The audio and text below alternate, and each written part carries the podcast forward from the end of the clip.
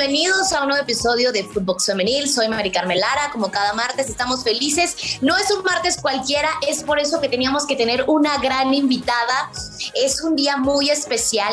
Digo, seguimos en esta lucha constante, seguimos levantando la voz y creo que esto es importante. Pero lo más importante de todo esto es que gracias a ustedes este podcast es muy escuchado Footbox Femenil, un podcast con las expertas del fútbol femenino, exclusivo de Footbox. Quiero darle la bienvenida el día de hoy a, este episodio a Mariana Gutiérrez, presidenta de la Liga MX Femenil. Mariana, de verdad, qué gusto, qué honor tenerte aquí en un día que es tan importante para nosotras y qué mejor que hacerlo hablando de lo que tanto nos apasiona, el fútbol. Mari Carmen, estoy encantada de platicar contigo. Eh, además, déjenme felicitarlas porque... Eh, estábamos hablando de los números que presenta el programa y, y, y además ¿Qué, qué, qué conlleva este programa? Producido por mujeres, dirigido por mujeres, narrado por mujeres, investigado por mujeres. Entonces, feliz, feliz y además lo que has de decir, perfecto, ¿no? Hablar de lo que más nos gusta. En mi caso es de la Liga BBVA MX Femenil, así que a, de, a darle. Mariana, me, me encantaría que le platicaras a toda la gente porque, aunque no lo pareciera, a veces ser mujer y estar en el mundo del fútbol pareciera que es como el agua y el aceite. Les cuesta muchísimo aceptar. Si hay veces que a la gente le cuesta entender que una mujer está en el terreno de juego, les cuesta mucho más entender el tema de que una mujer esté al frente o en una administración, como es tu caso. ¿Cómo has sabido llevar esta situación? ¿A qué retos te has enfrentado? Eh, Mari Carmen, me encanta cómo, cómo, cómo diriges la pregunta, porque efectivamente eh, es complejo, ¿no? Es complejo. Me encantaría decir que esta es la única industria que sucede, pero bueno, es, es una narrativa constante en distintas industrias. Pero yo sí quiero decir que en mi caso, a mí me diferencia algo que, que no es ajeno a muchas otras mujeres, que es lo que a mí me dio el deporte, ese beneficio.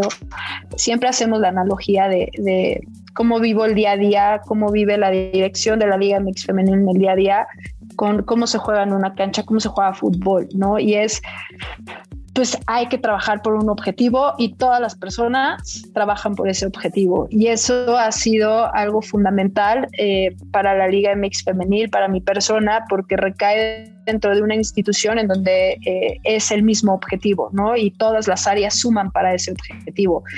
Eh, uno de los mayores retos era pues esta famosa evangelización de lo que hablamos, de, de, de enamorar a las personas del deporte que me enamoró a mí, ¿no?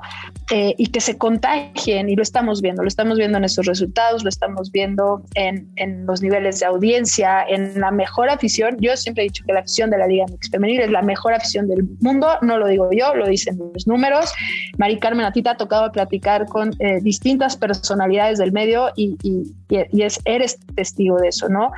Los retos son mayores, sí, porque no puedes hacer, no, no, es, no es ajeno a tu cultura, no es ajeno a, a tu sociedad, eh, pero siempre, siempre hablamos de qué podemos hacer para que eso vaya cambiando. ¿Cuál es la mayor responsabilidad de la dirección de la Liga MX Femenil? Es que haya más oportunidades para las demás, que la silla sea más grande para quien le toque llegar.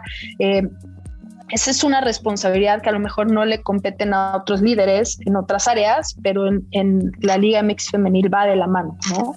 Mariana, me gustaría también preguntarte, ahorita tocas un tema muy interesante y comentar un poco acerca de esto, ¿no? La liga femenil, el tema de la audiencia. Poco a poco podemos decir que ya ha habido varios torneos, ya vamos avanzando, ya son varios años, no estamos hablando de uno o de dos años, ya van varios años de esta liga. Pero la audiencia de verdad, como hemos visto que de qué manera se comporta, eh, me ha tocado de verdad estar en transmisiones de un clásico regio, cómo se vive, un clásico nacional de verdad que, que, el ver que la gente poco a poco se vaya sumando. Y ahorita hay otra arista también muy importante, Mariana, y no me vas a dejar mentir, las redes sociales, lo fundamental que han sido las redes sociales para la Liga Femenil, que de verdad han crecido de manera exponencial. Fíjate que, y esos son los números que nos encanta presumir porque no lo dice la Liga MX Femenil, es un resultado de, del trabajo de un colectivo, ¿no? De, de, la suma de esfuerzos, de la suma de inversiones. Eh, siempre nos gusta hablar de, de, tres temas, ¿no? Que es la parte deportiva, la parte social y la parte del negocio. Eh, las, este resultado es, es claro que el propósito de seguir eh, ese camino hacia ser una liga autosustentable eh, con dos caminos muy claros, ¿no? Aumentar el, el, nivel de la liga, del espectáculo y aumentar o incrementar el valor de la liga nos tiene que llevar a eso. Eh, todas esas acciones que van hacia esos, hacia esos objetivos generan esto que estás platicando tú, ¿no? Eh, tener los récords de streaming, tener los récords de audiencias, tener los récords de asistencias, tener los récords de, de seguidores de redes sociales. La Liga MX femenil lo dice FIFA en sus eh, eh, investigaciones, en sus reportes comparativos, eh, siempre está en los top 5. es una liga que cuando tiene que ver con la conexión con la gente, la conexión con sus jugadoras, la conexión con los clubes, siempre está en los top 5. Y hay que hablar de dos cosas, ¿no? Bueno, perdón, de las tres cosas que hablamos. En temas de negocio, son cinco años que se lleva eh, invirtiendo en estructuras que pues, si las comparas con otras eh, industrias de, de, la misma rama, estás hablando de, o de la misma categoría, perdón, de 100 años. Entonces es un negocio que en cinco años ha dado estos resultados. En temas deportivos, la profesionalización y el desarrollo de las personas, que, los profesionales de las jugadoras, los resultados que nos han dado en cinco años comparado a los 100 eh, años. Pero si queremos hablar de peras con peras, con otras ligas, ¿no? Hoy vemos jugadoras que deciden elegir o eligen la Liga MX femenil por encima de otras ligas, o jugadoras que hoy ya han sido vistas por otras eh, ligas y, cruzan el charco y están disputando eh, o compitiendo contra jugadoras que llevaban ligas desarrollándose hace 30 años. Y en, en la parte social, eh, el ADN de la Liga MX femenil, esa conexión con la gente, porque se hablan los temas que se viven en el día a día, no nos dan miedo, eh, eh, se hacen visibles y, se construye alrededor de eso, ¿no? Es, es, es de vital importancia hacer esa conexión con la gente. y, qué mejor a través de las jugadoras que son nuestras agentes de cambio. Hoy estamos hablando de un, de, un podcast, de un programa que se produce por mujeres, se trabaja con mujeres que toman decisiones. Antes no veíamos eso, mujeres tomando eh, decisiones, abriendo oportunidades en el fútbol. Y eso ha llevado o ha impactado en, temas de negocio a otros mercados, ¿no? Pero creo que la liga, Mariana, y no me vas a dejar mentir, se ha ido adaptando y ha ido evolucionando a como la sociedad lo ha pedido. ¿Por qué? Porque creo que la liga femenil es inclusiva en todos los aspectos, ¿no? O sea, me refiero a todos. Hablas de las jugadoras, las, las jugadoras se han convertido en ese estandarte y en ese ejemplo de inclusión, tanto mujeres, en el tema de preferencias. O sea, de verdad lo encapsula todo. Y es por eso que a lo mejor la gente comienza a sentir esa identificación tan profunda con la liga femenil.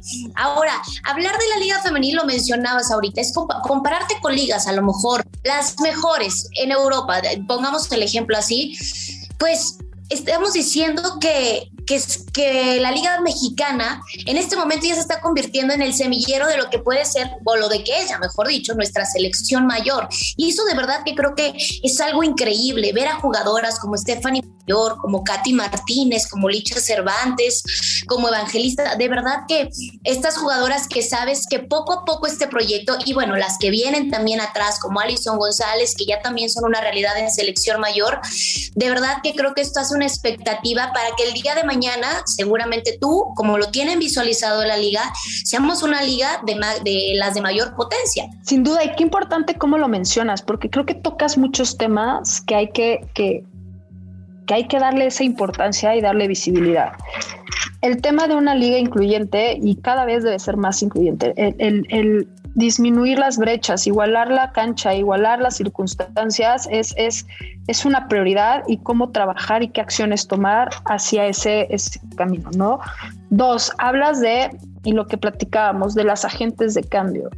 Uno es reconocer el valor de las jugadoras para desafiar el status quo todos los días de su vida, ¿no? Y demostrar eh, que todas las demás podemos eh, ser parte de ese eh, nuevo status quo, por así decirlo.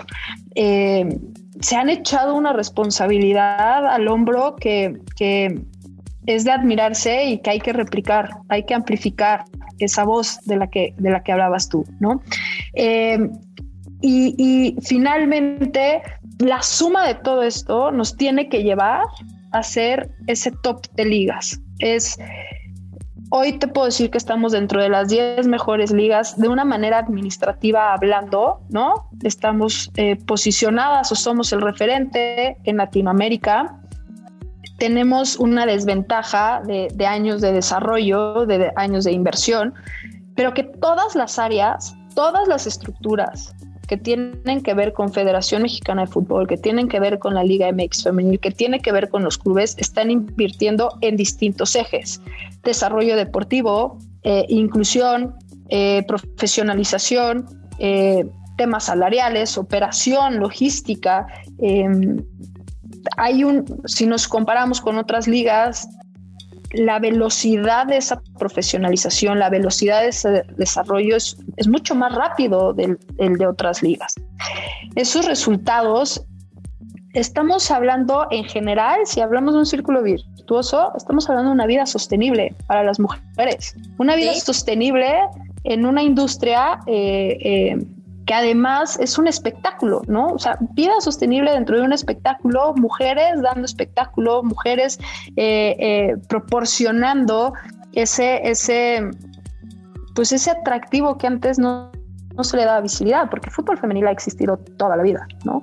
Sí, y, la verdad, Mariana, como mencionabas ahorita, es increíble a lo mejor nosotros de este lado, con una productora mujer, con los hosts o los talentos siendo mujeres, el verte al frente de la Liga T, el ver a Mónica Vergara al frente de la selección mayor, a Maribel Domínguez, a las jugadoras, que poco a poco las mujeres vamos ganando ese terreno que al final nadie nos los ha regalado, o sea, nos ha costado creo que mucho más, muchas veces que otras personas, estar en la posición en la que nos encontramos. Cambiando un poquito de tema, Mariana, ya para empezar a cerrar el eh, charla, Mari Carmen, perdón, te puedo interrumpir nada más rápido. Eso que dices de selección nacional, qué importante la representación, lo que importa, ¿no? Claro. Hoy este, este proceso, eh, y, creo que no te terminé pregunta, eh, respondiendo lo último que preguntabas en la, en la anterior. Tenemos 45 jugadoras que están en un proceso de conseguir el boleto a tres distintos mundiales, ¿no? ¿Qué ha impactado en desarrollar la sub-17? Bueno, que eh, tenemos esas 45 jugadoras tanto en la sub-17 como en la sub-20, como en el primer equipo, peleando esos boletos. Además, una estructura de federación liderada esas elecciones por puras mujeres, eh, mujeres que además usaron la camiseta de eh, la selección nacional y saben lo que representa eh, nuestro país. Si ahorita estamos hablando de esos resultados, imaginémonos en cinco años qué resultados nos va a traer la sub-17, qué resultados nos van a traer estos semilleros, ¿no? Esas tomas de decisiones. Ya, era nada más para cerrar con la pregunta. Es para lo que se trabaja y muchas veces nosotros como medios de comunicación decimos eh, en comparativa con otra con, otros equipos es que dónde está el proyecto, dónde está la gestión. Es increíble que como dices tú a cinco años de la liga lo que se ha podido hacer, lo que se ha estructurado, lo que se ha maquilado con la liga femenil en nuestro país. De verdad creo que es algo admirable y es increíble y es mucho más admirable. Bueno digo obviamente estamos en este tema de la equidad y de la igualdad, pero el ver a mujeres también en este mundo del deporte, te lo repito otra vez, hay veces que no es tan fácil para nosotras estar en donde nos encontramos y seguir luchando y estar en esta batalla día a día. Pero regresando un poquito a la pregunta que te quería hacer antes de, antes de terminar esta charla, ¿cómo está el tema de la tecnología y el bar en la liga femenil? Porque tú sabes que al final creo que es una pregunta que era una de las preguntas, unas tantas que yo ya traía, porque sí me causa un poco de curiosidad, lo vemos en el varonil, pero ¿cómo se refleja o cómo se podría trabajar o vendrá en el tema del femenil? Eh, fíjate que es uno de los temas que se trabaja en el comité femenil que tenemos, eh, precedido por eh, o es liderado por nuestros presidentes John de Luisa y Miquel Arreola. Eh, y ese, ese comité está conformado por todas las áreas que impactan directamente al fútbol femenil y a la liga, ¿no? Entonces está desarrollo deportivo, está selecciones nacionales, está arbitraje, estamos nosotros, y dependiendo del tema, se van uniendo distintas eh, áreas. Específicamente comisión de árbitros, eh, le damos, eh, les hemos estado dando mucho seguimiento a Arturo Bricio y a su equipo de trabajo y a la federación como sabes, el fútbol tiene diferentes mecanismos y la comisión de árbitros recae en la federación. El VAR es algo que sin duda se requiere, pero hay que saber cómo implementarlo y cuándo. Hoy estamos viendo la polémica que genera en el varonil. Antes de, de implementar el VAR, una de las cosas que tenemos que trabajar es en capacitar todas las personas que tendrían que implementar el VAR para que dé un impacto positivo, ¿me explico?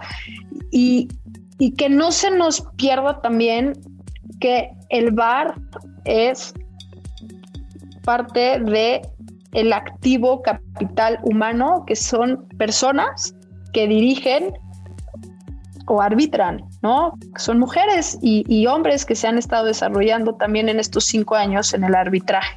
no podemos acelerar procesos. Tenemos claro que está dentro del radar, estamos dando seguimiento y acompañamiento a comisión de árbitros a los clubes para ver cómo podríamos fortalecer y cuándo implementarlo. No hay que quitar el dedo del renglón eh, y hay que esperar cuando, cuando estemos listos, ¿no? Es lo mismo que nos pasó con, con las no formadas, con las de la doble nacionalidad. Eh, no lo abrimos hasta saber que estábamos listos para que verdad genera, de verdad generara un cambio. Mariana, ya para cerrar esta charla, de verdad no quisiera irme, el tiempo se me ha ido como agua, se me ha ido volando. El reto más grande que tiene Mariana al frente de la selección femenil, bueno, al frente de la Liga Femenil. Hay muchos. Hoy te diría que el reto eh, más importante es que la Liga MX femenil eh, encabece todos los espectáculos.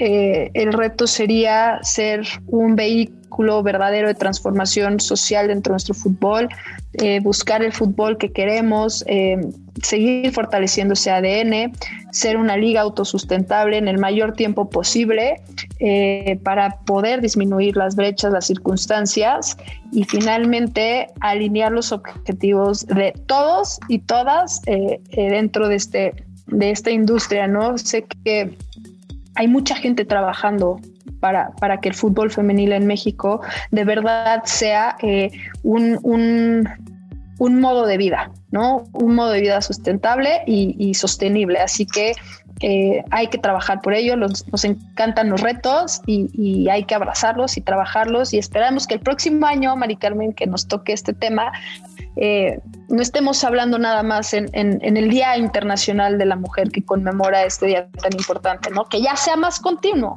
que sí, Mariana, ya te estaremos buscando todo el año para platicar ahorita este tema ya de eliminatorias, de selección mayor, o sea, hay muchísimo material para este año con el fútbol femenil, un semestre también muy interesante, las sorpresas también que siempre nos llevan algunos equipos.